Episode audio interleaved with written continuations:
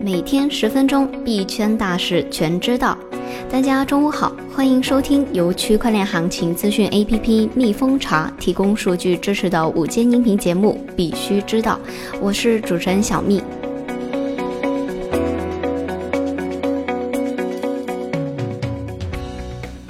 今天的主要内容有：数据显示，BTC 挖矿难度小幅下调至十五点四九 T。销毁 EOSIO Saving 账户内的 EOS 的多签提案已经通过并且执行。加拿大央行副行长称，目前没有发行 CBDC 的计划。新西兰国税局计划取消对加密货币的消费服务税。媒体称，迦南科技遭到集体诉讼，被指违反证券法。下面是快讯的详细内容。数据显示，BTC 挖矿难度小幅下调至十五点四九 T。根据 BTC.com 的数据显示，北京时间二月二十五日十六点二十八分，比特币在区块高度六十一万八千九百一十二处调整挖矿难度至十五点四九 T，较二月十一日下调了百分之零点三八。预计下一次难度继续下调百分之零点二八至十五点四四 T，距离调整还剩十三天十六小时。另外，比特币两周平均算力为每秒一百一十点八六 EH。分析称，神秘矿工已经从 Segwit 地址中夺取九千枚 BCH。由于地址格式的相似性，BCH 用户一直误将 BCH 发送到 Segwit 地址，而这些地址在 BCH 网络上不受支持。多年来，多达一万八千枚的 BCH 被错误发送。由于 Segwit 地址相对较新，错误交易在2018年和2019年回升。Coinmetrics 的最新数据显示。已知矿池通过其回收程序成功的回收大约一半的代币，并将它们归还给了失主。一位不知名的矿工成功的开采了足够多的区块，清扫了近九千个被错误的发送到 Segwit 地址的丢失 BCH。Coinmetrics 从最初就开始追踪这一个问题，当时丢失的代币有数百枚。像 BTC.com 这样的矿商，甚至为小额索赔开设了一个表格。不过这一项服务只是暂时的。后来 BTC.com 决定停止回收较小的金额，将最低回收额度从十 BCH 提升到一百 BCH。销毁 EOSIO Saving 账户内 EOS 的多签提案已经通过并且执行。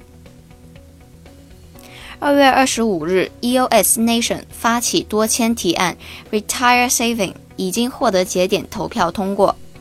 该提案将销毁 EOSIO Saving 账户内现有的三千四百一十万六千八百六十九点一五九六 EOS。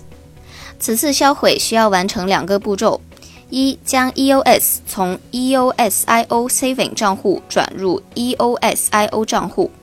二、销毁的操作必须由 EOSIO 账户授权。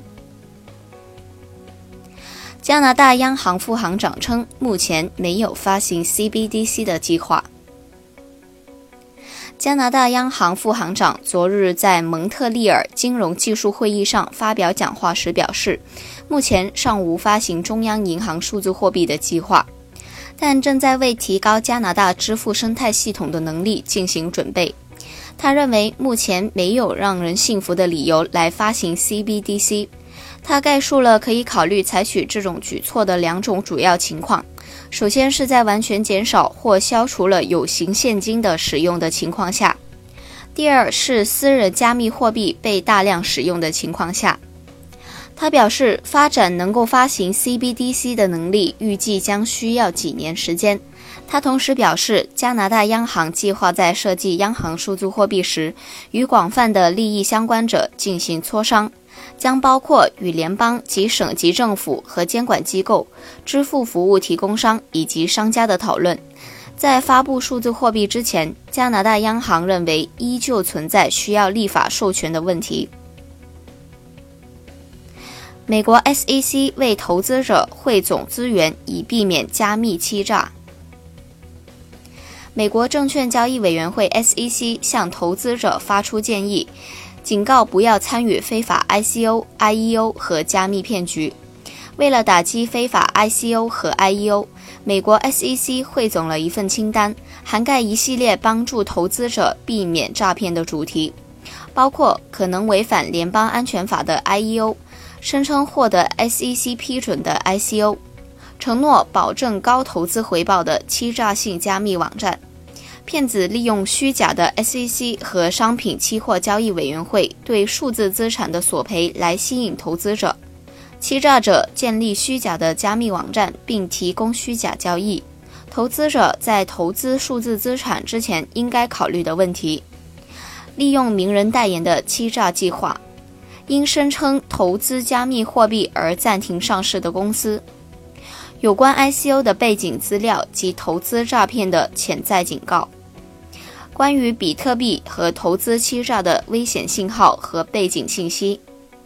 使用虚拟货币的庞氏骗局，以及要求您提供电话号码或电子邮件地址的投资活动或促销活动等。美国商务部计划就跨境加密货币交易对相关公司开展调查。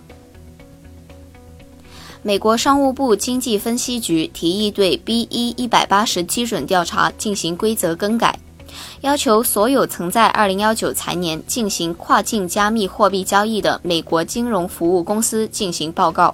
除此之外，该加密货币提案将使商务部统计人员能够更加准确地看到外国加密货币活动的普遍性。该调查将针对经纪商、私募股权基金、托管服务、财务咨询以及 BEA 广泛定义的金融服务中的许多其他内容。BEA 预计将有七千位受访者进行答复。新西兰国税局计划取消对加密货币的消费服务税。新西兰国税局正在考虑改变对加密货币的处理方法，即取消目前备受争议的商品消费服务税。当前的制度将比特币和其他数字货币视为财产。加密货币在该国交易时应承担百分之十五的消费税，在这以后征收所得税时可能会引发双重征税的问题。新西兰国税局称这种情况为不利，并建议在多数情况下取消对加密货币的商品消费服务税，仅保留所得税。最后是一则国内的消息。媒体称，迦南科技遭到集体诉讼，被指违反证券法。微信公众号“深潮”发文称，二月二十一日，洛杉矶一家股东权利诉讼公司律师事务所宣布，他正在代表迦南科技的投资者进行调查索赔。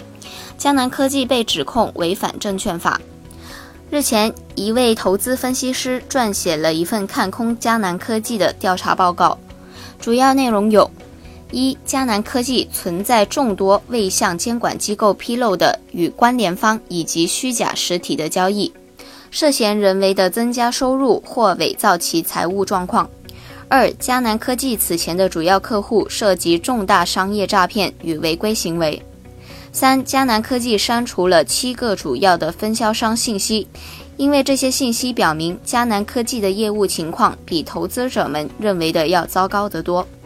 四与比特大陆以及神马矿机相比，迦南科技旗下的产品缺乏竞争力。今天的快讯到这里就结束了，我们下期再见。